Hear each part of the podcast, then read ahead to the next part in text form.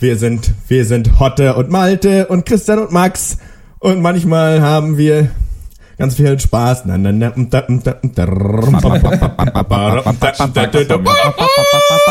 Gastronauten, wir sind dabei, wir sind Nauten, wir sind zwei Gas, die sehr gut sind.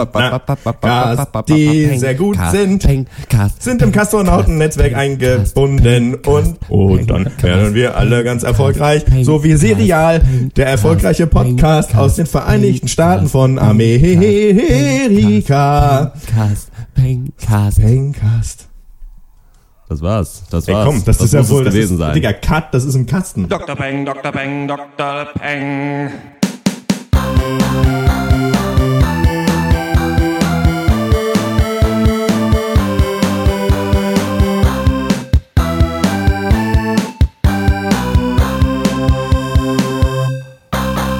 Hallo und herzlich willkommen zum 91. Pencast von drpeng.de Pop und Geist, unserem wöchentlichen Film- und TV-Podcast. Hashtag Wir hassen Filme in.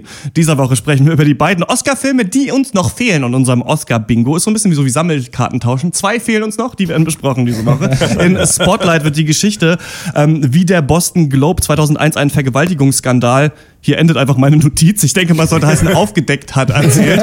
Und in Room ist äh, Brie Larson zusammen mit ihrem Sohn für sieben Jahre eingesperrt und gaukelt ihm eine heile Welt vor. Außerdem besprechen wir danach unsere Oscar-Tipps für die Verleihung am Sonntag. Also das wird auf jeden Fall auch super, super spannend. Mein Name ist Christian Eichler und wie immer rede ich mit Horst Lukas Diestel, Hallo. Malte Springer Moin. und Max Ole von Raison.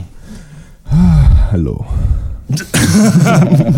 Ja, das ist ein bisschen ein besonderer Cast, denn es ist wahrscheinlich der erste Cast, den viele hören, die diesen Podcast vorher noch nicht gehört haben, weil wir jetzt Oha. bei den Kastronauten mit am Start sind. Das ist ein äh, neues gegründetes Podcast-Netzwerk, das so ein bisschen versucht, in einem coolen, slicken Interface ganz viele aufstrebende und sehr, sehr gut recherchierte Podcasts zusammenzubringen und ähm, ja, so ein bisschen äh, auch Treffen zu ermöglichen und äh, gegenseitige Besuche und so weiter und so fort. Und ähm, genau, am 1. März sind die gelauncht und wir sind mit an Bord. Finde ich ganz schön geil eigentlich.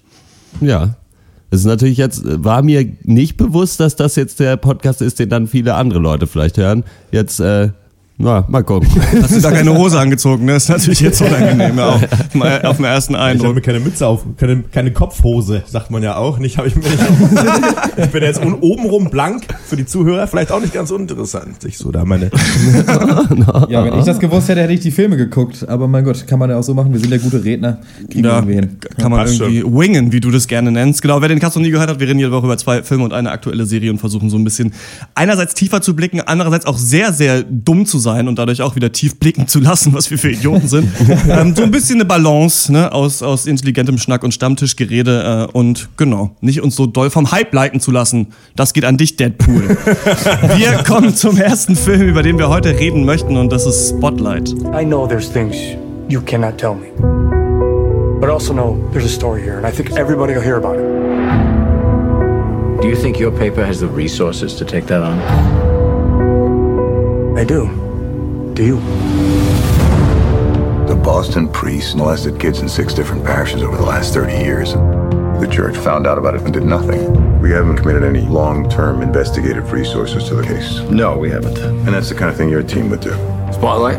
Ja, äh, Spotlight ist nagelneu, rausgekommen in Deutschland, ist ein Oscar-nominiertes Drama von Thomas McCarthy, den man kennt als Drehbuch oder Oscar, ist, ja, Oscar-nominierter Drehbuchautor, hat das Drehbuch bei, oder beim Drehbuch zu Oben, auf Englisch Up, mitgeschrieben. Ähm, ja, Spotlight ist in Amerika schon letztes Jahr rausgekommen, ist jetzt hier bei uns zu sehen und ja, äh, Hammerprojekt, nur geile Leute am Stissel. Wir haben Mark Griffalo, äh, Miguel Quieten, äh, Rachel Magadams, John Lottery, Barney Tucci und Liv Tyler. Und äh, ja, geht los. Äh, Liv Schreiber wird äh, 2001 Chefredakteur des Boston Globes, ähm, entdeckt kurz nach seinem Antritt ähm, eine Story über einen pädophilen Priester und den Erzbischof Bostons, der von ja, diesen, äh, dessen Missbrauch von Kindern wusste, ähm, aber lange Zeit doch untätig blieb. Und ja, geht weiter. Nun weist Liv Schreiber sein Spotlight-Team in der Sache an, äh, ja, weiter zu forschen und äh, sie finden heraus, ähm, ja, dass es in Boston noch wesentlich mehr Fälle von vertuschten Missbrauch gab, als äh, zunächst angenommen. Und äh, ja, ab dann wird der Film eigentlich wie Over the Top mit Sylvester Stallone. Ähm, unsere Protagonisten müssen nach Las Vegas, um ein Armdrückturnier zu gewinnen, um die Liebe, um äh, die Liebe ihrer jeweiligen Söhne zu gewinnen und die Wahrheit zu finden. Ja, meine Frage an euch: Lorbeeren für Spotlight oder Spotlight? Ja, endlich ein Film über die Suchfunktion bei Mac OS X El Capitan Spotlight. habe ich mir schon lange, lange gewünscht.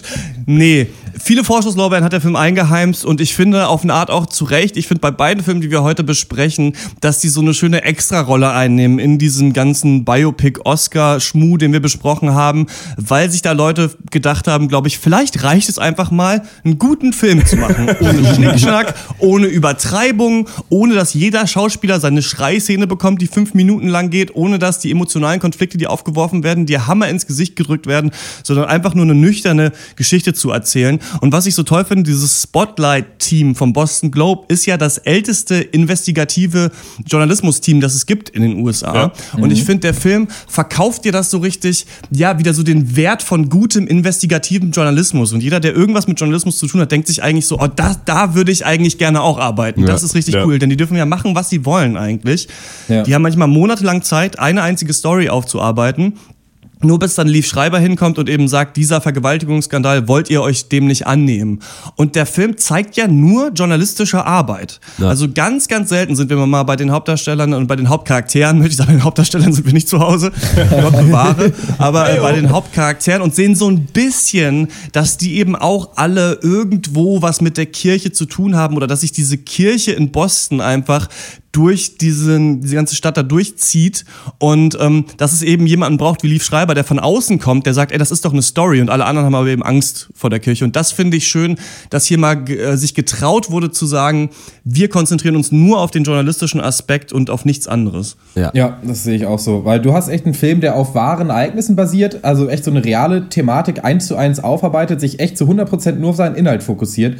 Und diese Art Film watschen wir eigentlich im Allgemeinen oft ab so und sagen, das ist öde und das ist langweilig, Ja. aber Spotlight ist überhaupt nicht öde. Und da ist halt die Frage, die ich mir gestellt habe, warum? Und die Antwort ist für mich ganz klar die Schauspieler. Für mich ist Ja. Spotlight eigentlich das Paradebeispiel für einen Film, der komplett über seine Schauspieler funktioniert und von denen getragen wird, weil die sind so on point, die sind so absolut genial. Und wie du es auch schon gesagt hast, Christian, der Film ist halt unglaublich reduziert. Also er verzichtet eben auf diese Sachen, die man eigentlich aus so einem Hollywood-Dramastreifen erwartet. Also es gibt keine Szenen, die, wo dir nur irgendwie die Zeit oder der Ort näher gebracht wird. Es gibt keine Szenen, in denen nur charakterisiert wird. Eigentlich jede Sekunde des Films steht immer in direkter Relation zu diesem Skandal, zu diesem Inhalt. Aber das macht ihn trotzdem nicht äh, nüchtern oder eindimensional, weil du eben die Leute dadurch kennenlernst, indem du ihnen dabei zusiehst, wie sie arbeiten, wie sie Konversation betreiben, wie sie auf neue Informationen aus diesem Skandal reagieren und das reicht und du brauchst nicht mehr. Und das macht diesen Film für mich eigentlich so besonders. Ja, ich hatte auch äh, eine Menge Spaß dabei, auch gerade den Schauspielern zuzugucken.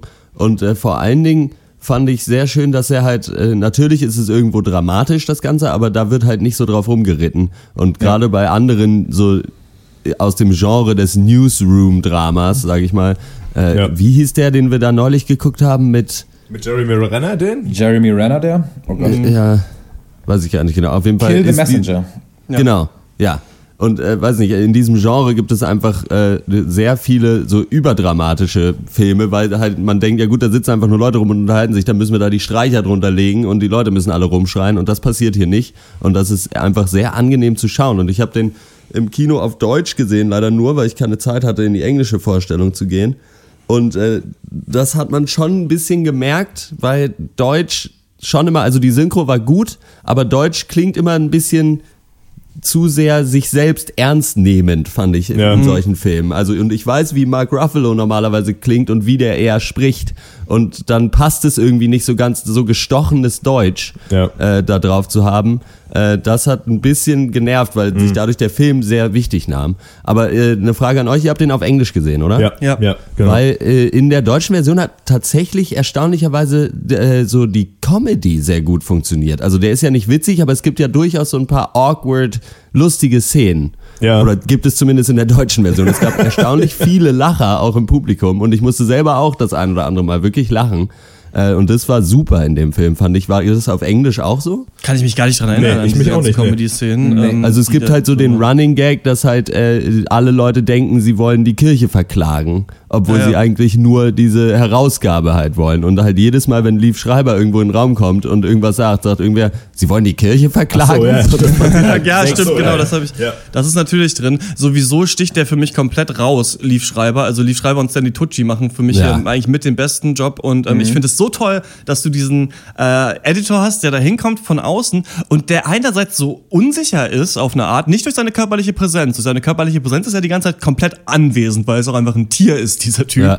Aber, aber er ist so unsicher, er, unsicher in dem, wie er redet, hat aber so eine klare Vision, wo er hin will. Und das finde ich total angenehm, dass er als so Greenhorn reinkommt, aber als Greenhorn das auf einmal Macht hat und sagen Ja, so kann, ein- nö, wir machen das jetzt mal so. so ein aber, klassischer Problemlöser Max, einfach, Wie fandst ja. du denn, wie fandst du denn den Film? Ja, ich finde den, äh, ich fand Spotlight Hammer. Ähm, äh, Gerade auch finde ich Mark Ruffalo, der ist schon wieder völlig ausgerastet. Ja. Das, das geht Ja, überhaupt total. nicht klar. Also ich finde, also war absolut Oscar-würdig. Ich finde, ich musste wirklich daran denken, was wird alles geredet über Leonardo DiCaprio, aber wirklich Mark Ruffalo, das ist der Schauspieler, den ich prämiert sehen will, weil der nämlich sich wirklich verschiedene Rollen sucht. Und das ist das, was ich ja auch, glaube ich, neu schon mal im Cast gesagt habe. Bei Leonardo, Leonardo DiCaprio habe ich das Gefühl, der hat immer die gleichen Rolle, Rollen. Das ist immer dieser Alpha-Male-Charakter, der sich irgendwie durchboxt und am Ende triumphiert. Aber Mark Ruffalo sucht sich auch wirklich diese abgebrochenen Typen, die irgendwie ein bisschen am Rad drehen und kriegt das hin, völlig einzigartige Charaktere zu erschaffen. Und das gibt's ja, Ja, nicht. Der ja, redet total. komplett anders. Das, das habe Ja. ich noch nicht erlebt. Der, das gibt über, das ist eine komplette Verwandlung, die da vollzogen wird.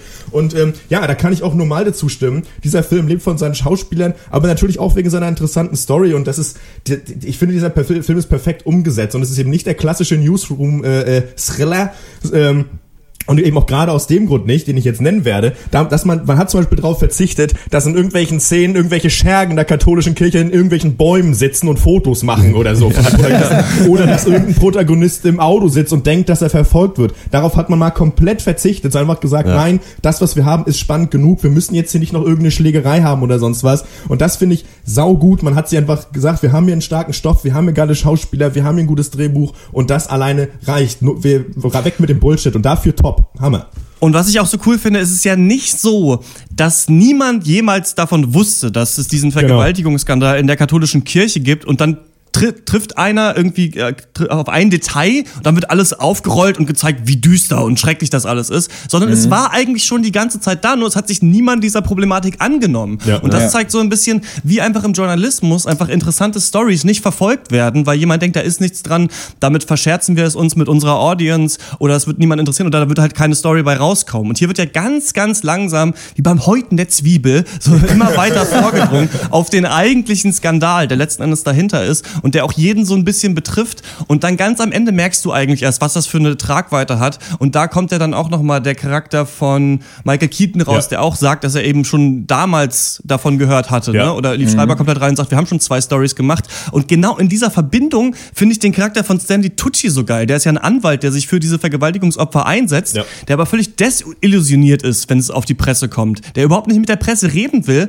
weil er hardworking ist, weil er an diesen äh, Fällen arbeitet, an diesen Cases, Alter, ich habe hier schon wieder die Anglizismenkasse, klingelt schon wieder, Fällen arbeitet. Ja. Und du so merkst, er hat keinen Bock mehr mit der Presse zu reden. Und dann kommt, trifft er aber auf diesen geilen Charakter von Mark Ruffalo, der so pointiert, ja, investigativen Journalismus betreibt, indem er einfach ein bisschen zu äh, unangenehm irgendwo reinrennt und mit Menschen redet, aber es ist immer glaubhaft. Und da treffen sich dann diese beiden Charaktere, fangen an, sich zu schätzen, haben aber eigentlich auch keine Zeit füreinander. Ja. Und das fand ich irgendwie richtig toll, wie Stanley Tucci so der, der moralische Fu Standfuß dieses Films ist, aber gleichzeitig eigentlich gar, gar keine Zeit hat für den Film. Das fand ich Ja. richtig Ja. gut. Ja.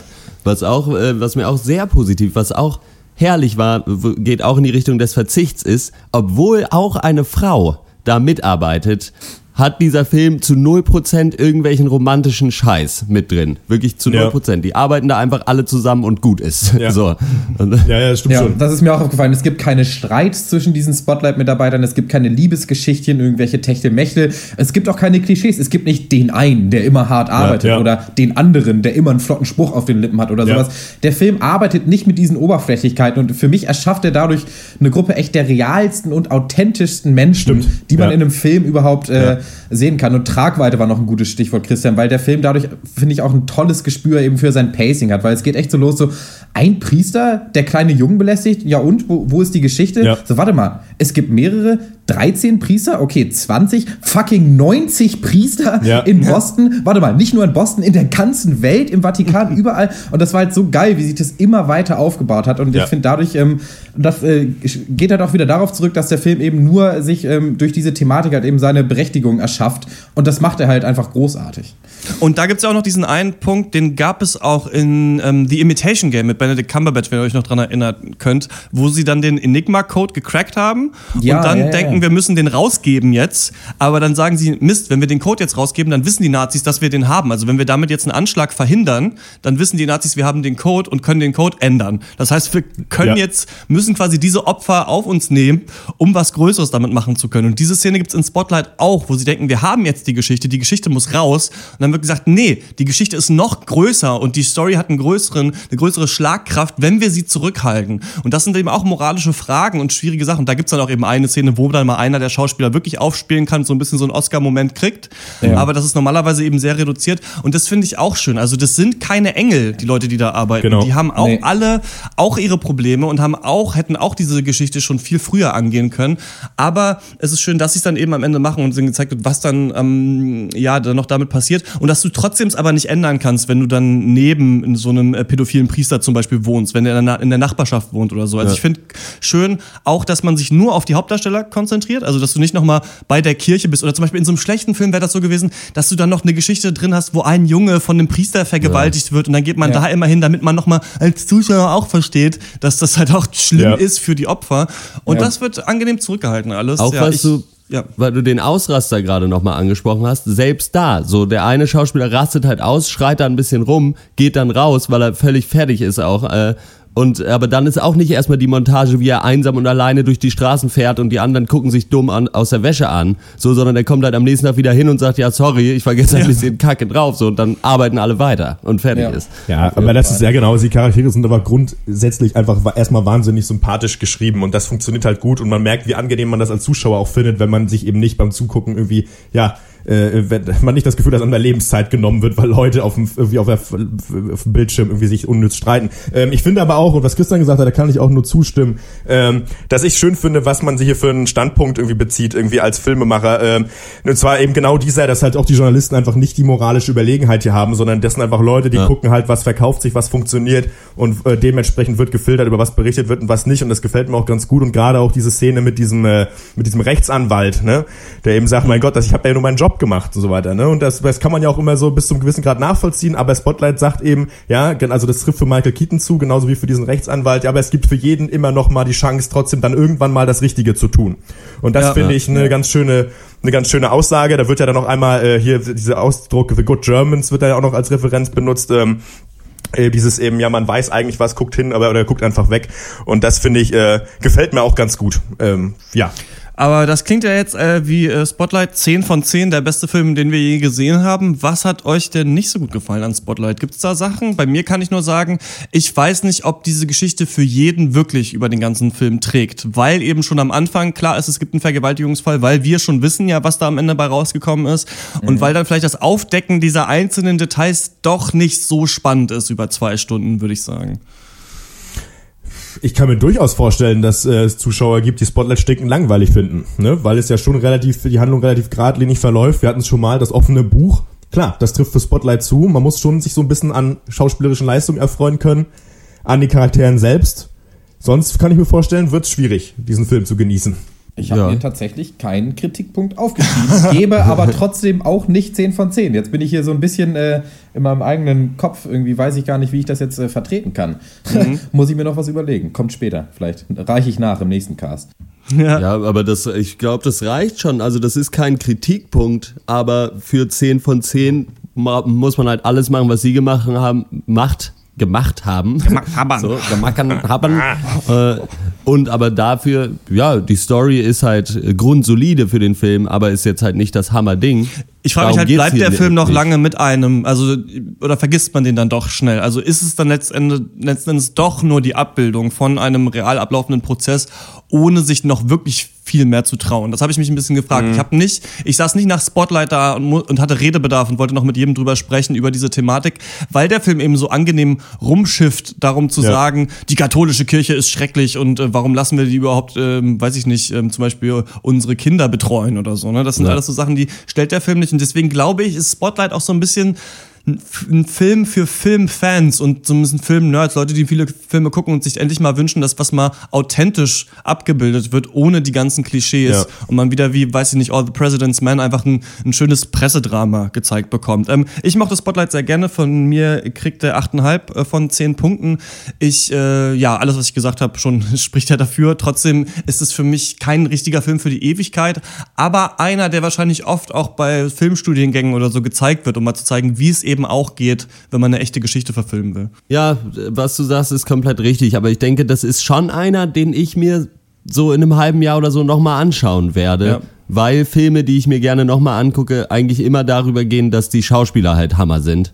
Und hier gibt es so viel zu sehen, denke ich, beim zweiten Mal gucken, was einem vielleicht nicht ganz aufgefallen ist, gerade schauspielerisch. Äh, insofern denke ich schon, dass äh, mir der in Erinnerung bleiben wird, aber nicht ob der Story oder so. Also äh, ja, aber auf jeden Fall Hammer Ding. Lohnt sich für jeden, denke ich, trotzdem sich das anzugucken. Ob es einem dann gefällt oder nicht, mal schauen. es sollte euch gefallen. Wenn es euch nicht gefällt, dann seid ihr doof. So, äh, Das kann man mal so ähm, festhalten. Ja. gebe auch 8,5 von 10. Ähm, ja, von mir gibt's auch 8,5 von 10. Also das ist ähm, ja to toll geschrieben, eine gute, also eine gute, interessante Story, ausreichend äh, und ich finde eben ich selber nicht, also ich keine Ahnung, ich habe mich, ich finde, ja, ich war wahnsinnig gut unterhalten über zwei Stunden, das macht wahnsinnig Spaß, den Leuten bei der Arbeit zuzugucken. Ob der Film für die Ewigkeit ist, keine Ahnung. Ich glaube, er ist aber einfach ein wahnsinnig solide gemachtes Stück Filmgeschichte und äh, äh, hat absoluten, weiß ich nicht, Wiederanschauwert. Keine Ahnung. ja, 8,5 8,5 Punkte. Ganz toll. Ähm, ich gebe 9 von 10, denke ich. Ähm, ich habe den Film zweimal gesehen und nach dem ersten Mal war ich eigentlich auch gelangweilt und dann habe ich ein zweites Mal geguckt und war einfach so richtig drin, habe mich darauf eingelassen. Und was mich auch so gecatcht hat, ist irgendwie diese Abbildung von Journalismus an sich, aber halt bevor irgendwie vor dem digitalen Zeitalter. Ja. Also das fand ich halt mega faszinierend, Ja. diese ganzen staubigen Akten, diese Mikrofilmclips, so riesige Register, durch die man sich noch so mit Lineal und Bleistift durcharbeiten muss. So, Ja. Da wird nichts gegoogelt. So, da musst du halt noch echte Beinarbeit verrichten, wenn du halt irgendwas erreichen willst. Du musst den Leuten auf die Füße treten. Und ähm, ja, ich fand das super cool und ich gebe 9 von 10 Punkten. Spotlight ist seit Donnerstag in den deutschen Kinos. Was ist eure Meinung zum Film? Habt ihr den gesehen? Habt ihr nicht gesehen? Mögt ihr so Pressedramafilme? Ich find's immer geil. Ich weiß auch nicht. Ich bin immer, find's Ja. immer cool, wenn so Presseleute versuchen, Probleme aufzudecken. Und wie kriegt Ja. es denn, was kommt am Ende für eine Story bei raus? Ich find's immer toll. Ähm, Absolut. Wenn ihr eine Meinung dazu habt, dann schreibt uns eine Mail an podcast.drpeng.de. Und wir kommen zum nächsten Film und der heißt Room. Truck. Wiggle out. Jump. Run. Somebody. I'm scared. I know. I'm gonna be there in your head talking to you the whole time. Truck. Wiggle out. Jump when the truck slows down. Run. Somebody. You alright? Jack, listen to me. This is our chance. Ja, Room oder auf Deutsch Raum ist ein äh, kanadisch-irisches Drama von Lenny Abrahamson und er basiert auf dem gleichnamigen Roman von Emma Donahue. Äh, ist in Amerika seit Oktober schon in den Kinos, in Deutschland dann Mitte März. So, äh, weiß nicht, ob das für Guten Morgen Opa sich schon qualifiziert, aber ist ein bisschen spät, hätte auch früher gekommen. Also ein Oscar-Film, der für einen Oscar nominiert ist, erst nach den Oscars in die deutschen Kinos zu bringen, finde ich ein bisschen doof, ehrlich gesagt, persönlich, aber Ja. gut. Ähm, so, worum geht's? Äh, es geht um den fünfjährigen Jungen Jack und seine Mutter Joy von äh, Brie Larson gespielt, beide. Nee, natürlich, natürlich äh, nur die Mutter. Äh, die wohnen auf engstem Raum zusammen aber nicht einfach so, sondern wir lernen relativ schnell, dass Joy vor sieben Jahren gekidnappt wurde und äh, seither von einem Mann namens Old Nick in einem spärlich eingerichteten, eingerichteten Gartenhaus gefangen gehalten wird. Sie versucht aber trotzdem das Leben für Jack so angenehm wie möglich zu gestalten und äh, erzählt ihm quasi, um ihn nicht zu überfordern, während er noch jung ist, dass es eben nur den Raum gibt. Also es gibt nur Room und das Weltall und alles, was im Fernsehen kommt, ist äh, irreal quasi. Also es gibt es nicht. So kann es aber natürlich nicht ewig weitergehen, denn irgendwann muss Jack erfahren, wie die Welt wirklich ist und Ma plant einen waghalsigen Ausbruchsversuch. Die Frage ist natürlich, konnten sich die Filmemacher hier mit Room überschütten oder gibt es noch Room for Improvement? Ich find's geil, dass äh, in Room der Fokus auf dem Jungen mehr liegt als auf der Mutter, auf diesem fünfjährigen Jack und dass wir Großteile des Films durch seine Augen sehen und seine Entwicklung miterleben. Und die war wunderschön umgesetzt. Und seine tatsächlichen Augen sind auch oft im Mittelpunkt des Bildes. Und das fand ich auch ein super Stilmittel, weil sein Erstaunen und seine Angst halt mega geil rüberkommt. Und der Film dadurch auch dieses so leicht spielerische erhält, was natürlich ähm, ja im Kontrast steht zu der mega traurigen Geschichte halt von Gefangenschaft und Missbrauch, um die es sich eigentlich handelt. Aber dadurch, dass man eben diesen Jungen nimmt als Fixpunkt, gibt es halt diese coolen Fragen, die da aufwirft. Also in, es gibt ja zwei Teile. Im ersten Teil sind sie im Raum und dann sind sie in der echten Welt. Dann ist halt erstens so, wie erschaffst du einem fünfjährigen Jungen auf, weiß ich nicht, zwölf Quadratmeter eine halbwegs normale Welt? Und dann aber im zweiten Teil, wie bringst du diesem selben fünfjährigen Jungen dann die echte große Welt dann auch noch näher? Und ähm, ja, ich, das, für mich war das ein sehr, sehr spannender Film, sehr gut umgesetzt. Ähm, teilweise eine Ecke dann doch zu dramatisch für mich, äh, aber ja, das macht ja nichts. Das ist ja vielleicht auch Geschmackssache.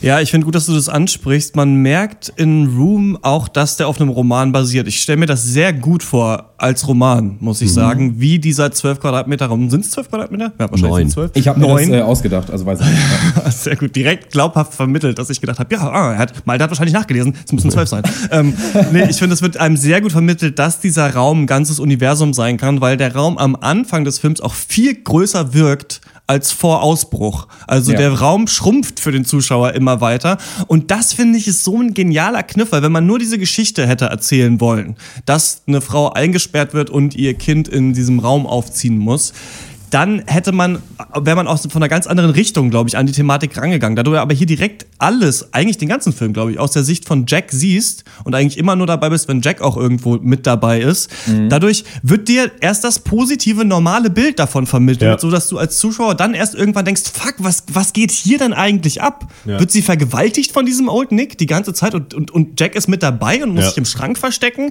Das sind so Sachen, die werden dir ja nicht so erzählt, sondern die kriegst du erst andersrum mit Genau. dadurch, dass du dann abstrahieren kannst von der Sicht, die der Film dir zeigt und, und von außen draufschauen kannst quasi.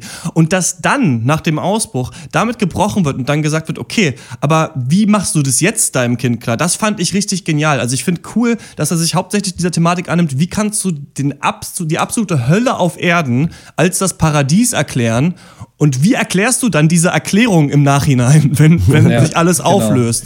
Und Ja. das, daraus resultiert für mich auch der stärkste Konflikt des Films.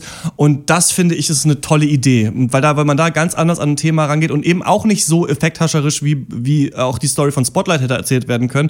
Aber natürlich drückt dieser Film viel mehr auf die Tränenkanäle und ähm, da habt ihr auch alle so in den Chat, die wir haben, geschrieben, oh toll, endlich ein Film, bei dem man dreimal hintereinander flennt nachmittags.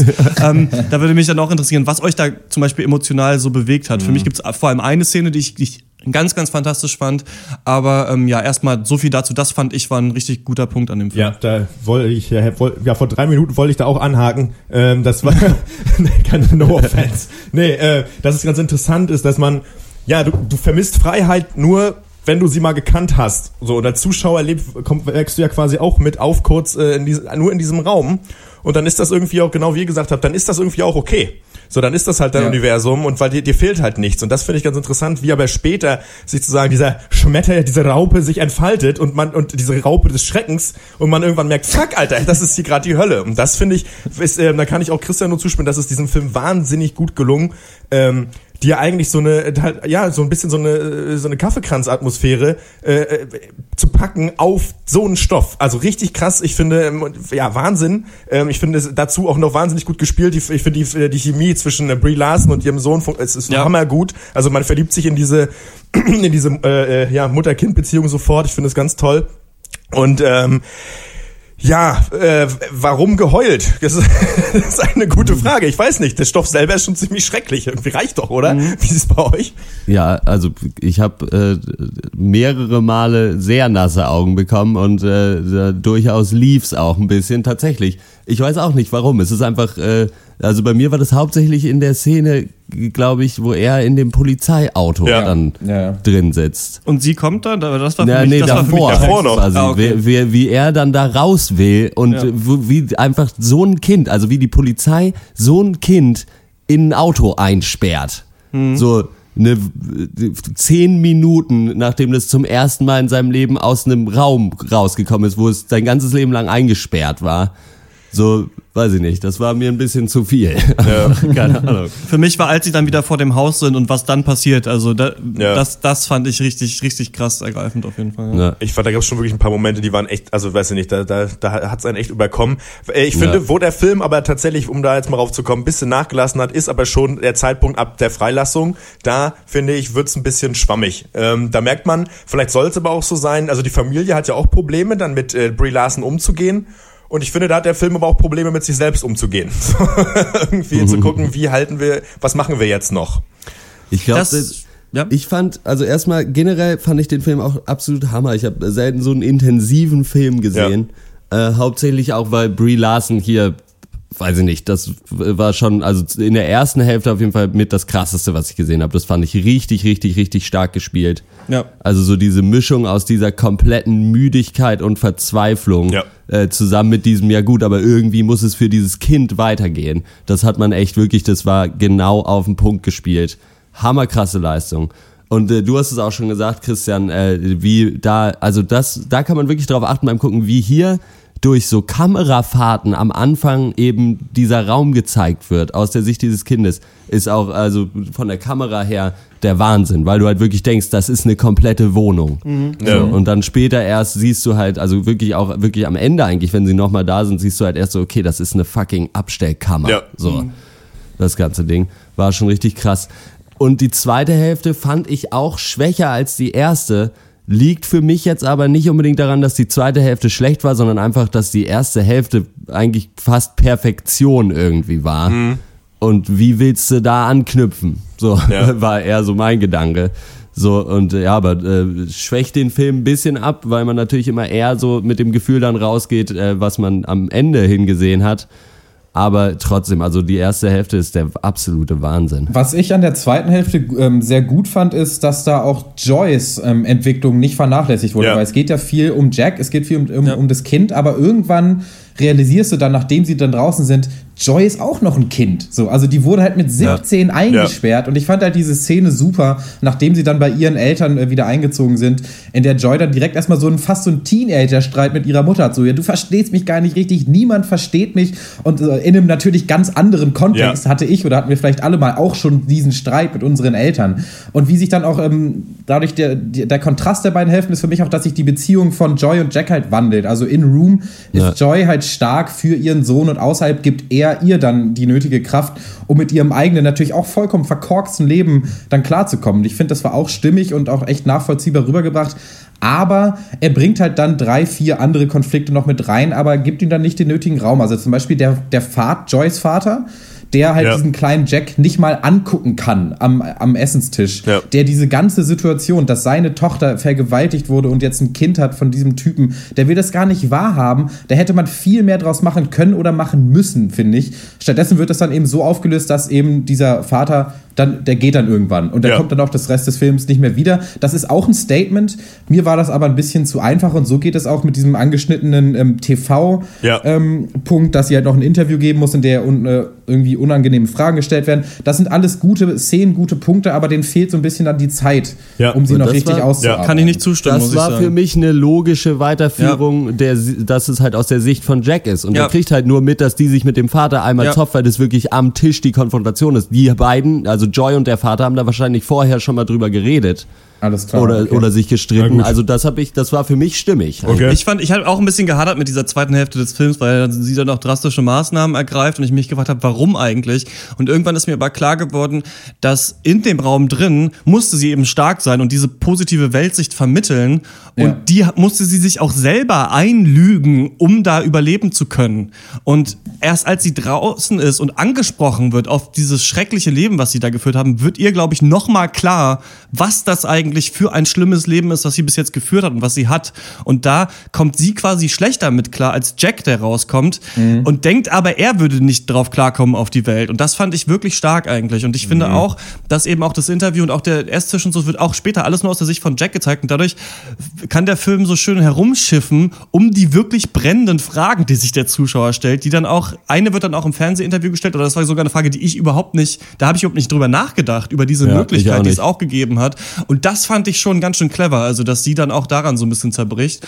Und Ja. ähm, hat mir alles gut gefallen. Brie Larson, will ich auch nochmal sagen, ich fand die sehr gut und was Brie Larson scheint so eine Kraft zu haben oder so eine ähm, äh, diese Fähigkeit, Zwischenmenschlichkeit und Vertrautheit zwischen zwei Charakteren unglaublich gut darstellen zu können. Auch dieses Scherzhafte, was Verliebte Ja. oder was so Eltern und Kinder miteinander haben. Das kommt nicht, das ist in den besten Filmen, kommt es gut rüber. In einer Liebesbeziehung oder in so einer Eltern-Kind-Beziehung, finde ich. Dass man sich dann natürlich auch gegenseitig verarscht und so. Und das ist auch in dem Film Short Term 12, den ich auch für genial halte. Da macht sie das genau auch und deswegen habe ich die schon länger auf dem Schirm und äh, freue mich immer, wenn es einen neuen Film mit äh, Brie Larson gibt. Und ich will noch mal ansprechen, auch das Setdesign in Room finde ich fantastisch. Diese abgeranzte Welt, die gleichzeitig aber ja doch so ein bisschen schön gemacht ist dann mit allem, was sie irgendwie hatten, um dann noch was zu basteln oder so, finde ich auch ganz toll.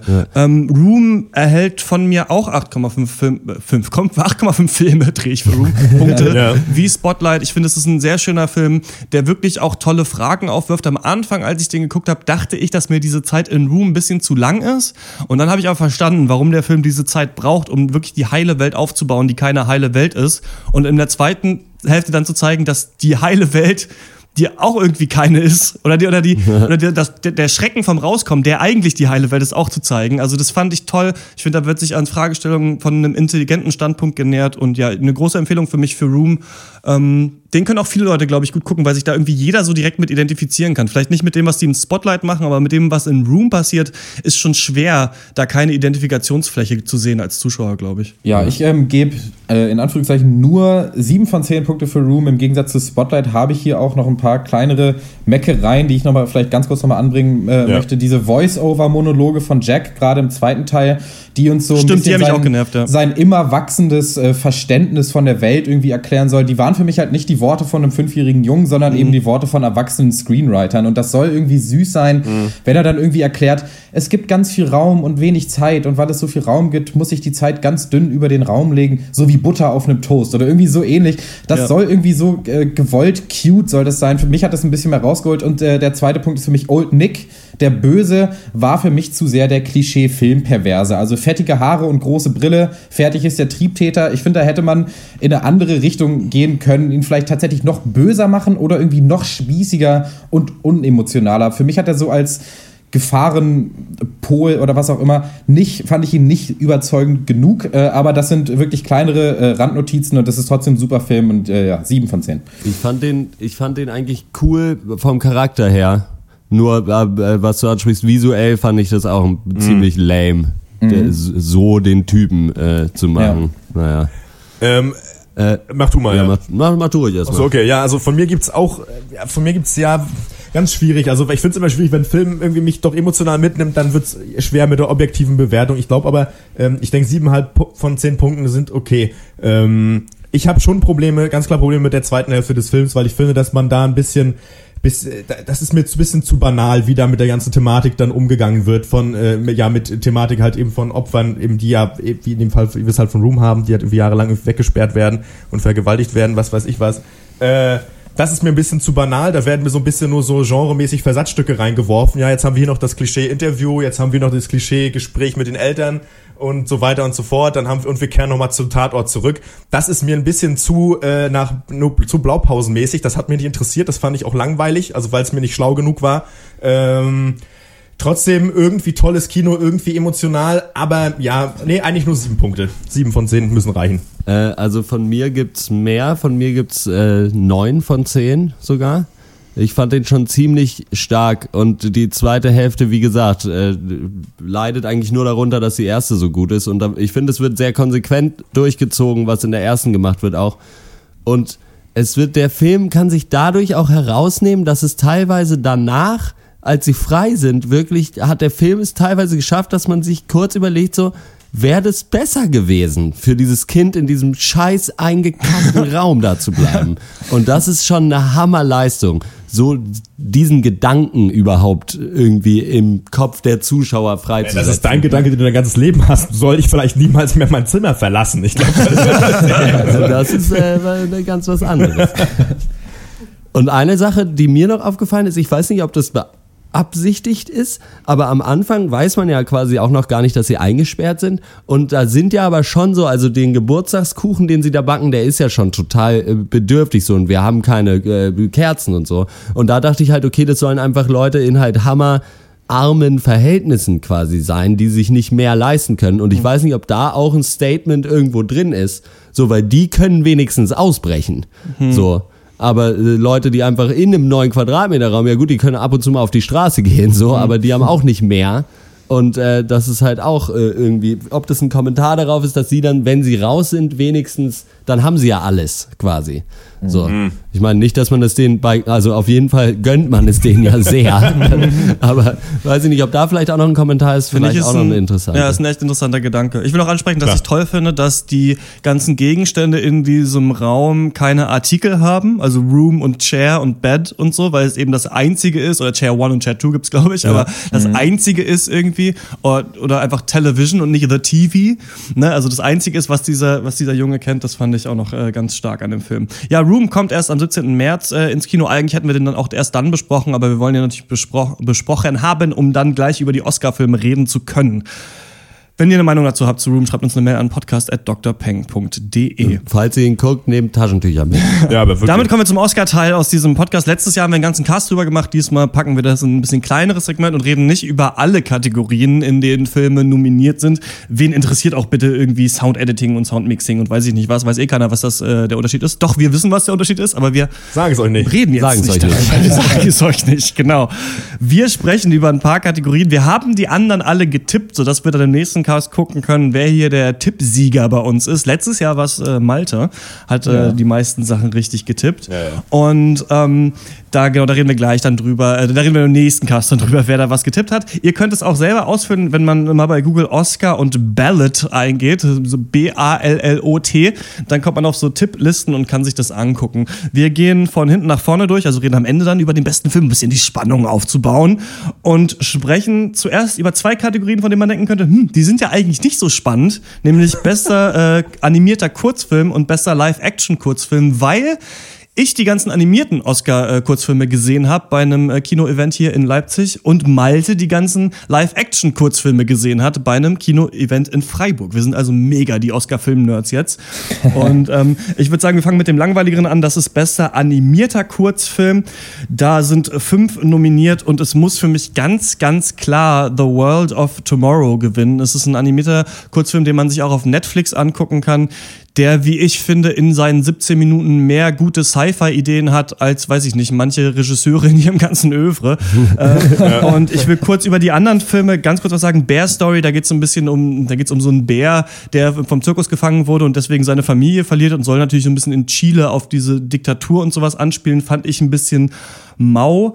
Prologue ist ein, ist ein ganz toll gezeichneter Kurzfilm, in dem so eine Kampfszene zwischen vier Kriegern, die super brutal auch ist, also da war auch im Kino gesagt, Kinder, jetzt bitte das Kino verlassen, ist zu brutal, gezeigt wird und ganz tolle so Kamerafahrten hat. Also das ist für einen gezeichneten Film schon echt abgefahren, aber nicht so sonderlich spannend. Sanjay's Super Team ist der Film von Disney Pixar, geht um einen indischen Jungen, der äh, The Super Team gerne guckt, so eine Superheldensendung im Fernsehen und sein Vater ist aber traurig, dass er nicht mit ihm zusammen zu den Göttern betet und dann ist er in so einer Fantasiewelt, wo eben dann Hanuman und Ganesha und sowas dann auch so Superhelden sind, soll so ein bisschen äh, moderne Kultur und Tradition äh, vereinen. Ist nicht schlecht, finde ich aber auch nicht so spannend. We Can't Live Without Cosmos ist der Film, der auch richtig cool ist. Da geht es um so russische Kosmonauten und das ist geil, weil die so, da sind zwei halt so super gute Freunde, die beide in den Weltraum wollen und irgendwie zusammen dann im Bett liegen und lesen und sich irgendwie beim Essen so gegenseitig irgendwie so Essen ins Gesicht schnicken und es hat die ganze Zeit so ein bisschen, man denkt so ein bisschen was Homosexuelles zwischen denen, weil, weil sie sehr, sehr nah sind, aber es soll einfach nur sagen, sie sind einfach verdammt gute Freunde und sowas sieht man auch nicht so oft in dem Film, fand ich auch echt cool. World of Tomorrow, ich habe euch den empfohlen, ihr habt den, glaube ich, auch alle gesehen, ne? Ja. Ähm, Also, ja. Das ist äh, ja ein animierter Film, in dem die junge Emily von der zukünftigen Emily durch so einen Teleprompter Computer kontaktiert wird und ihr gesagt wird, dass sie sich immer selbst klonen wird und hier immer ihre eigenen Erinnerungen wieder einpflanzen muss. Und dann reist sie eben in diese Zukunft und redet mit dieser Frau. Es ist ganz, ganz, ganz schwer zu erklären. Ich kann nur sagen, bei Room habe ich nicht geheult, aber hier schon, weil für mich da eine Szene ist, die an Emotionalität für mich kaum zu überbieten ist am Ende. Und ähm, ich fand den ganz, ganz toll. Wie fandet ihr World of Tomorrow? Ja, äh, grundsolides Ding, äh, würde ich auf jeden Fall sagen. So wie ich's mag. Blöd mit clever, irgendwie kein Gag zu stumpf, aber trotzdem irgendwie die Kurve noch ins Relevante überkriegen. Äh, ja, wunderbar. So sollte man an alle wichtigen Themen rangehen, meiner Meinung nach. äh, und ja, also wir haben ja dann auch ein paar andere Sachen von diesem Don Herzfeld, der den gemacht hat, Stimmt, ja. Und das hat er halt drauf und der ist ein, einfach ein super lustiger Typ mit coolen Ideen. So, das passt, das reicht jeden Tag. Ich glaube, du hast mir den ein bisschen als zu gut verkauft, Ja. ähm, weil ich dann irgendwie da rangegangen bin und dachte, hier wird jetzt, so- ich sehe jetzt hier wirklich das Beste, was ich jemals gesehen habe. Für mich war es dann im Endeffekt, da habe ich dann doch, ich konnte da Sachen rausziehen, aber dann irgendwie, das ging nicht so mehr drüber hinweg, als irgendwie genieße dein Leben und lebe den Tag und äh, Ja. ja, äh, verliere dich nicht in Kleinigkeiten. Und das sind natürlich alles gute Sachen und das ist auch sehr, sehr clever umgesetzt. Aber für mich jetzt nicht so wie für dich vielleicht der beste Film des Jahres oder sowas. Aber trotzdem ein wirklich gutes Ding. Ja, so ging's mir auch ein bisschen. Also, weil die Botschaft ist ja so ein bisschen, ne, das, das haben wir ja gerade in unserer Zeit sehr häufig, hören wir das von hier und da. Und ähm, klar, jetzt geht's darum, um die Aufbereitung. Fand ich auch ganz nett gemacht. Aber ja, ist, ja, aber. Ja. ja. Ist für mich auf jeden Fall nicht die Botschaft, äh, lebe dein Leben, sondern die Botschaft ist quasi dieser Schrecken, dass es eigentlich ein Paradox ist, dass wir immer denken, lebe den Tag, aber eigentlich Unausweichlichkeit des Todes. Aber egal, wir reden jetzt nicht über diesen Film. Äh, für mich ist es tatsächlich, äh, also ich habe hab auch überlegt, ob ich den overselle, aber ähm, für mich tatsächlich einer der besten Filme, die ich in langer, langer Zeit gesehen habe. Egal. World of Tomorrow kann ich nur jedem empfehlen, kann man auf Netflix USA gucken. Dann, genau, und ich denke, der wird auch auf jeden Fall gewinnen. Also nicht nur, das will ich nicht nur, sondern ich bin mir ziemlich sicher, dass der den kriegt, weil er wirklich heraussticht aus dieser Masse der Filme. Dann kommen wir zu ähm, bester Live-Action. Wie heißt das auf Deutsch? Realverfilmung mit echten Schauspielern? Wir haben kein richtiges Wort dafür, ne? Menschenfilme. Bester, Menschenfilme. bester Mensch. Das, ähm, Kurzmenschen. Bester Kurzfilm. Malte, du hast die alle gesehen. Erzähl doch mal kurz was.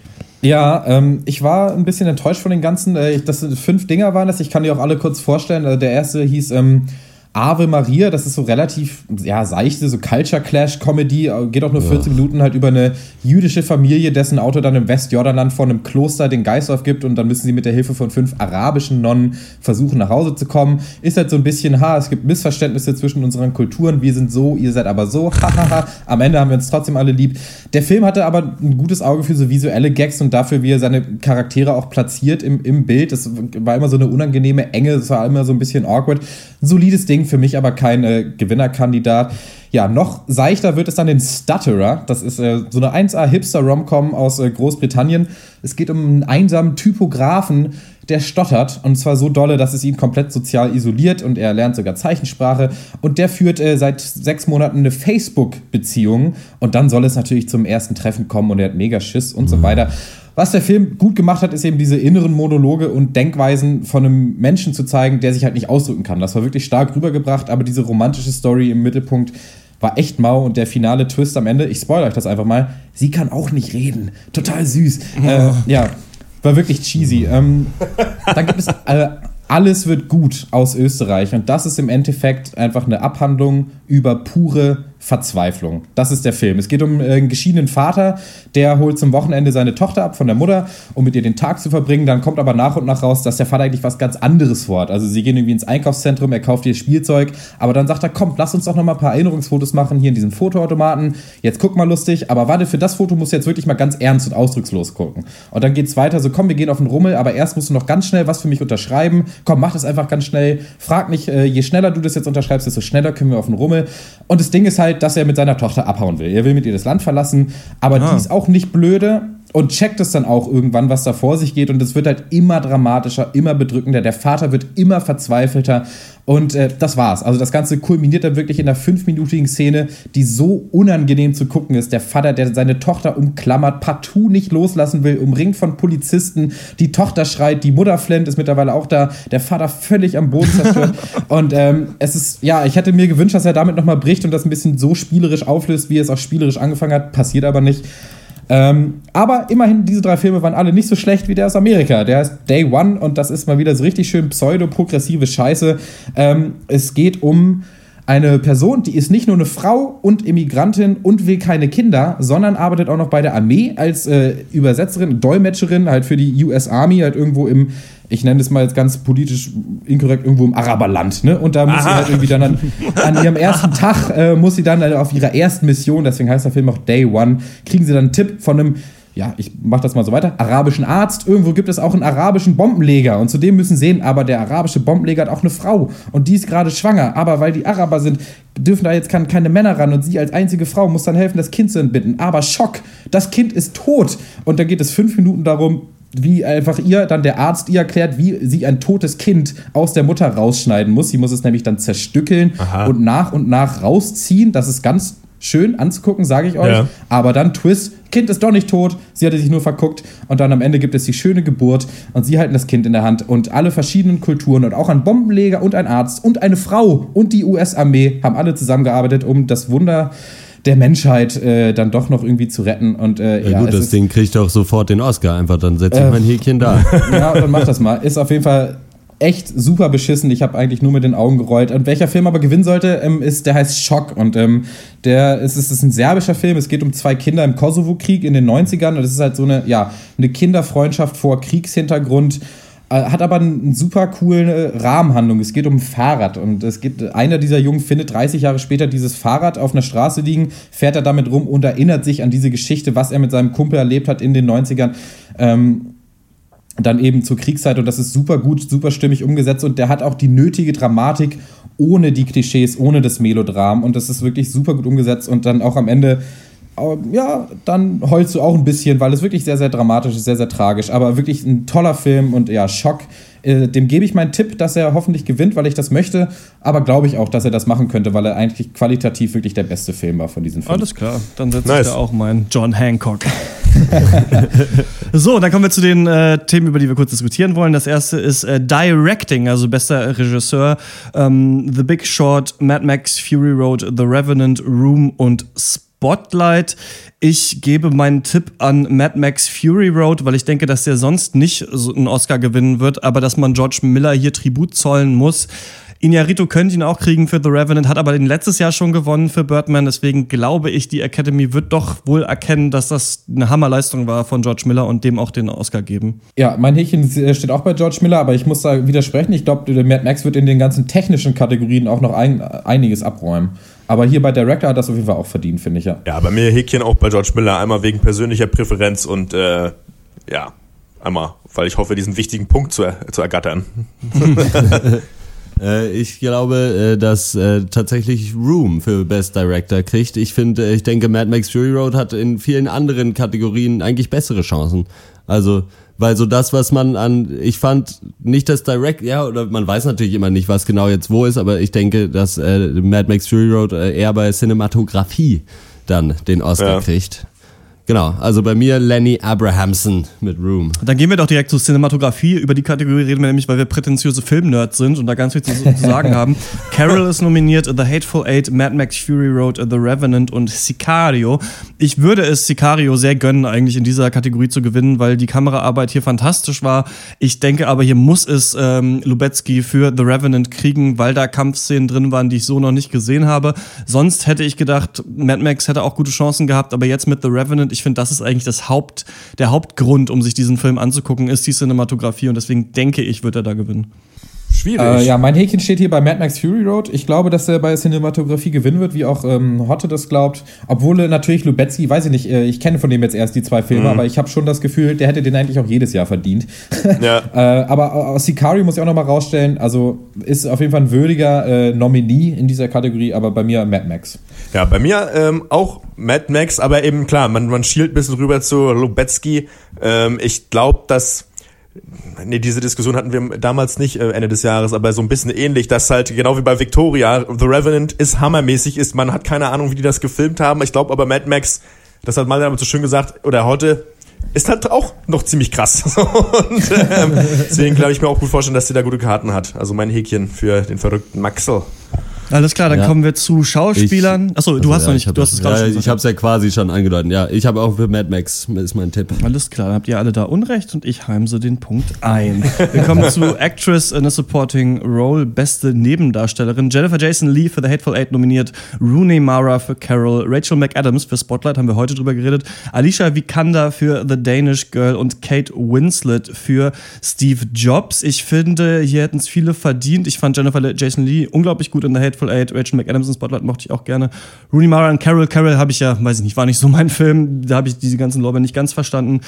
Äh, Für mich geht es hier an Alicia Vikander für The Danish Girl. Der Tipp, ich finde, Kate Winslet hat es genauso verdient, vielleicht ein bisschen mehr für Steve Jobs, aber der Film hat einfach nicht so eine gute Publicity gehabt und auch jetzt nicht. Also ich denke, dass man hier Alicia Vikander als neues Hollywood-Sternchen auszeichnen will. Hat ja auch eine tolle Leistung abgelegt in Ex Machina, deswegen geht mein Tipp hier an Alicia Vikander. Ja, also aus der Sicht der Academy, ja, in die ich mich ja sehr gut reinfühlen kann, war es bei mir zwischen äh, Alicia Vikander und äh, Rooney Mara. Ich bin ein 80-jähriger weißer Mann, deswegen geht das. Ähm, aber ich fand einfach, da muss ich auch sagen, persönlich Rooney Mara nicht so unglaublich stark. Nicht Oscar-würdig für mich. In Carol liegt vielleicht auch daran, dass ich den Film nicht so toll fand. Aber ich denke auch, dass äh, Alicia Vikander hier den Oscar kriegen wird und dadurch vielleicht auch The Danish Girl den einen Oscar, den er noch verdient hat, dann auch noch absahnen wird. Ich bin ja auch großer Fan von Rachel McAdams. Ähm, aber ich glaube, das wird nix. Ich glaube tatsächlich auch, Alicia Vikander nimmt das Ding mit nach Hause, weil ich finde, dass sie das wirklich toll gemacht hat bei The, Da- äh, ja, gerade bei The Danish Girl, ein Film, der, den wir ja, glaube ich, alle nicht schlecht fanden, aber doch ein bisschen dröge und der aber schon davon gelebt hat, also der schon von der Chemie von äh, Alicia Vikander und Eddie Redmayne gelebt hat und das haben die, das haben die beiden schon super hingekriegt und ich finde, dafür hätte sie absolut äh, den Preis verdient. Ähm, Ich sehe, also ich stimme euch zu, dass ich sie, sie hier gerne mit dem Oscar sehen würde. So. Ich glaube aber nicht, dass sie den bekommt. Ich glaube nämlich, der Oscar geht an Jennifer Jason Lee, äh, weil die wirklich, egal was man gelesen hat über Hateful Eight, immer sie krass rausgehoben wurde und die hat es auch hammergut gemacht. Gut, aber wahrscheinlich wieder das Und typische ich denke- Oscar-Ding, ne? Die alte hat sich irgendwie hässlich machen lassen und dann nimmt sie den Preis mit nach Hause. Das ist doch, das wäre ja wieder Ja, typisch so, Oscar. ja gut, das funktioniert aber. Ja, Deswegen ist mein, also ich würde gerne Alicia Vikander den Oscar geben. Ich gebe den aber nicht und ich glaube, die 80-jährigen weißen Männer geben den Jennifer Jason Weil die, weil die hässliche, verprügelte Frauen besser finden. Das spricht sie irgendwie an. Es war eine andere Zeit. Es war eine andere Zeit. Wir kommen zur nächsten Kategorie, das ist Actor in a Supporting Role, bester Nebendarsteller. Hier sind nominiert Christian Bale für The Big Short, Tom Hardy für The Revenant, Mark Ruffalo für Spotlight, Mark Rylance für Bridge of Spies und Sylvester Stallone für Creed. Ich denke, es bekommt Sylvester Stallone für Creed, dem einzigen, den ich hier keinen Oscar geben würde für die Performance. Christian Bale hat seine Rolle super gemacht als nerdiger ähm, Computertyp da in, in The Big Short. Ich fand Tom Hardy, klar, er war wieder Tom Hardy, ich fand ihn aber sehr, sehr gut in The Revenant. Mark Ruffalo und Spotlight überragend, weil er wieder, das, Mark Ruffalo schafft es so gut, so Nebencharaktere zu spielen und Ja. mit so viel Ja. Leben zu füllen und mit so viel Authentizität, dass du wirklich glaubst, dass diese Menschen äh, existieren. Deswegen würde ich es ihm sehr gönnen. Ich mochte auch Mark Rylance in Bridge of Spies sehr gerne. Ich fand den Charakter richtig cool. Dieses Reduzierte desjenigen, der dem eigentlich egal ist, was mit ihm passiert. Aber ich denke, Sly wird den hier kriegen, einfach weil die Leistung natürlich viel besser war als in den anderen Rocky-Filmen und weil man dem jetzt mal einen Oscar geben möchte. Ich fand's krass, dass ich, als ich gelesen habe, ich habe mich auch ein bisschen schlau gemacht, dass der einfach hier als Vorreiter in dieser Kategorie gilt, also als Frontrunner, dass der die anscheinend die besten Chancen hat hier auf den Oscar. Finde ich total verrückt. Würde ich ihm nie im Leben geben und deswegen mache ich es auch nicht. Ich finde, Mark Rylance war super, aber da war mir die Rolle fast zu klein, um ihn irgendwie mit einem Oscar zu würdigen. Deswegen, ich gehe äh, nach meinem Herz. Ich liebe Mark Ruffalo und Ja. ich möchte, dass er den Oscar kriegt und deswegen gebe ich ihm jetzt auch stellvertretend meinen kleinen X-Oscar. Äh, Den kleinen Oscar lass mal stecken. Kannst Also du, das, das- deinen Kleinen kannst du bitte Ja. einfach da lassen, wo er ist. Das Ja? ist mir danach dann auch aufgefallen. Äh, ja. Äh, mein Kreuzchen für Mark Das hat Ruffalo. mit Film nichts mehr zu tun. Nee, ähm, äh, ich finde es ganz lustig, weil wenn man sich die Liste, Liste hier für die ähm, äh, Oscar für bester Nebendarsteller anguckt, ich finde die Leute, fand auch die Rollen alle geiler als die Hauptdarsteller irgendwie. Ja, ähm, schon. Äh, ja, ich finde, äh, keine Ahnung, ich bin ja auch großer Tom Hardy-Fan, Christian Bell finde ich eigentlich noch geiler, aber Mark Ruffalo schießt den Vogel so ein bisschen ab, mal wieder. Ähm, ja, Christian Bale hat ihn schon mal gewonnen. Ich finde, Mark Ruffalo soll den mal bekommen. Und ich finde auch, Mark Rylans Rolle war eigentlich in Bridge of Spies war zu klein eigentlich. Also auch wenn die wahnsinnig gut funktioniert hat. Nee, Mark Ruffalo, nimm mal mit. Nimm hin, den Oscar. Ja, ich glaube, hm, ja, ich würde gerne Mark Ruffalo den geben und äh, er kriegt ihn aber nicht. Ich glaube, Ja. Tom Hardy kriegt den, ehrlich gesagt. Oh, der Stallone, Alter, das ist echt so das Ding, ne? Ja, ah, ich will aber nicht Nee, auf Stallone nee, tippen. Tja, ich schon. Wir gehen zu Actress in a Leading Role, beste Hauptdarstellerin. Hier sind nominiert Kate Blanchett für Carol, Brie Larson für Room, Jennifer Lawrence für Joy. Den Film haben wir nicht gesehen, soll ja auch echt nicht doll sein. Die, ich glaube einfach, Jennifer Lawrence muss einfach für alles, was sie macht, einfach mal für einen Der Oscar war aber auch echt scheiße, der Film, muss ich wirklich sagen. Ah, hast du gesehen? Nö. Okay. dann noch äh, Michael, ah nee, das ist nee, Michael Fassbender auch für Michael Nebendarsteller. äh, Dann noch Charlotte Rampling für 45 Years haben wir auch nicht besprochen, soll eine tolle Leistung gemacht haben und Saoirse Ronan für Brooklyn hat mir da auch ganz gut gefallen in diesem nervigen Film. Ich finde, kein Weg führt hier dran vorbei, Brie Larson auszuzeichnen. Das ist wirklich auch Acting, wie die Academy das mag und ähm, sie Ja. ist eine Newcomerin, man sieht aber ihr riesiges Talent und ich denke, sie wird den kriegen. Ja, ich habe Joy gesehen und ich kann sagen, Jennifer Lawrence kann sowas von einpacken in dieser Kategorie. Ich mach's auch kurz, Brie Larson or die. Ja gut, schließe ich mich an. Ja, Dito. Alles klar, dann kommen wir zur Actor in a Leading Role, bester Hauptdarsteller. Hier nominiert Brian Cranston für Trumbo, besprechen wir in einem der nächsten Casts, ist hier noch nicht im Kino. Matt Damon für The Martian, Leonardo DiCaprio für The Revenant, Michael Fassbender für Steve Jobs und Eddie Redmayne für The Danish Girl. Das ist die Kategorie, auf die wohl die meisten Leute schielen bei diesen Oscars. Leonardo DiCaprio muss unbedingt mal einen Oscar bekommen. Hoffentlich kriegt er, hoffentlich, hoffentlich kriegt Leonardo DiCaprio endlich mal einen Oscar. Das wäre so geil. Also, ich weiß nicht. Ja, und ich gebe auch meinen Tipp für ihn. Ich glaube, er kriegt es auch. Ich glaube, die Academy kann es auch nicht mehr hören. Ja, nimm ihn hin. Du bist in ein totes Pferd reingekrochen. Wir verstehen es. Du kannst den Oscar haben. Nimm den Scheiß. Aber für mich hätte Michael Fassbender es hier verdient. Eddie Redmayne glaube ich nicht. Hat letztes Mal gewonnen. Ähm, hat es gut gemacht in The Danish Girl, aber der Film hat einfach nicht die beste Publicity. Matt Damon, ey, wenn der den kriegt, ich weiß nicht, es war cool. Dann, dann ist aber auch. Schluss mit Und Filmpodcast. Brian Cranston Trumbo weiß ich nicht so genau. Der Film hat ungefähr null Buzz. Also, ähm, ja, ich denke, Leo wird's machen. Jo, schließe ich mich an. Leo wird ihn kriegen, denke ich, obwohl ich äh, auch eher Michael Fassbender den Oscar geben würde. Ich habe den Film nicht ganz gesehen, ich habe mal kurz reingeguckt, aber so was man drüber liest, soll er wirklich großartig sein, also Michael Fassbender. Aber nee, Leo wird ihn diesmal schon kriegen, sein Mitleids-Oscar. Ja, ich finde, ja, ich schließe mich auch an mit meinem Kreuzen bei Leo, langweiligerweise, aber es ist, ja, der, der soll den Scheiß jetzt echt kriegen und dann ist halt Ruhe. Mir ist das so scheißegal, ich glaube ihm persönlich auch und es nervt auch, weil ich finde eigentlich nicht, dass es die Rolle sein sollte, für die er den gewinnt. Auch, ja, es war arschkalt, ja, natürlich war das alles kacke, aber darum geht's doch nicht. Also das, darum geht es nicht. Also der Schauspieler soll da excellen in dem, was er tut und nicht die Rolle soll größer sein als das, was der Schauspieler macht. Und das ist so ein bisschen mein Problem generell mit DiCaprio und seinem ganzen, den ganzen Hype um seine Person. Ähm, keine Ahnung, ja, ja, Kreuzchen für den, für Titanic. Ich weiß es nicht. Also ich glaube, erstmal glaube ich nicht, dass es irgendwen in der Academy interessiert, ob irgendwelche 14-Jährigen im Internet rumheulen, weil Leo keinen Oscar hat. Äh, insofern weiß ich nicht. Ich würde eigentlich verdient hätte er ihn hier nicht Nee, mit den nicht, anderen, nee. die äh, die nominiert sind. Und das ist nun mal auch einfach, ich meine, das ist auch der Nachteil an solchen Awards. So, du, wenn du halt Glück hast, dann kam nur Scheiße raus und dann kannst du mit sowas einen Oscar kriegen. Wenn du Pech hast, dann kommen andere Leute und machen auch was Geiles und dann musst du dich halt hinten anstellen. Und äh, ich denke, äh, das wird, ohne den Film gesehen zu haben, äh, hier an Michael Fassbender gehen. Weil der, glaube ich, einer ist, der eher einen Stein im, im Brett hat bei der Academy, den die sympathischer finden als Leo. Warum haben sie Leo vorher nie einen Oscar gegeben? Warum sollten sie jetzt damit anfangen? Ich glaube nicht, dass Leo den kriegt und ich finde, das ist auch gut so. Ich würde mich so der freuen, braucht wenn er, ihn nicht. wenn er keinen das Oscar ist ihm bekommt. doch auch scheißegal. Natürlich, Einfach. ja. Und aber einfach, weil diese ganzen Leute im Internet äh, meinen, dass sie für, das ist ihm doch kackegal. Der sitzt in seinem, in seinem fetten Haus und lacht, lacht über euch. so. Der kann sich auch selber einen Oscar gießen lassen. Es wenn ist auch ganz geil, So. dass halt immer so alle denken, äh, so für, für den Underdog sind, so den Ja. bestbezahlten Schauspieler Hollywoods. Echt mal. Ja. Wir kommen zur letzten Kategorie, zur großen Kategorie Best Picture oder bester Film. Nominiert sind Bestes The Big Foto. Short, Bridge of Spies, Brooklyn, Mad Max Fury Road, The Martian, The Revenant, Room und Spotlight. Ich denke, dass hier das Rennen zwischen zwei Kandidaten ablaufen wird, Spotlight und The Revenant.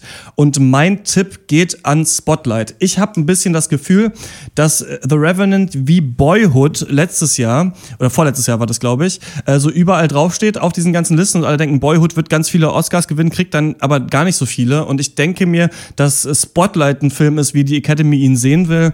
Und ähm, The Revenant sein Pulver ein bisschen verschossen hat. Und ich glaube, die Strahlkraft lässt langsam nach. Und ich denke deswegen, dass äh, Spotlight hier den Oscar bekommt. Ja, schließe mich an. Spotlight äh, habe ich auch mein Kreuzchen für gesetzt. Aber ich finde, es sind diesmal mehr als in den letzten Jahren viel, viel mehr würdige Filme da, dabei auf dieser Liste. Also ich finde Spotlight, Room, The Revenant, Mad Max äh, könnten den alle kriegen, hätten den alle verdient, meiner Meinung nach.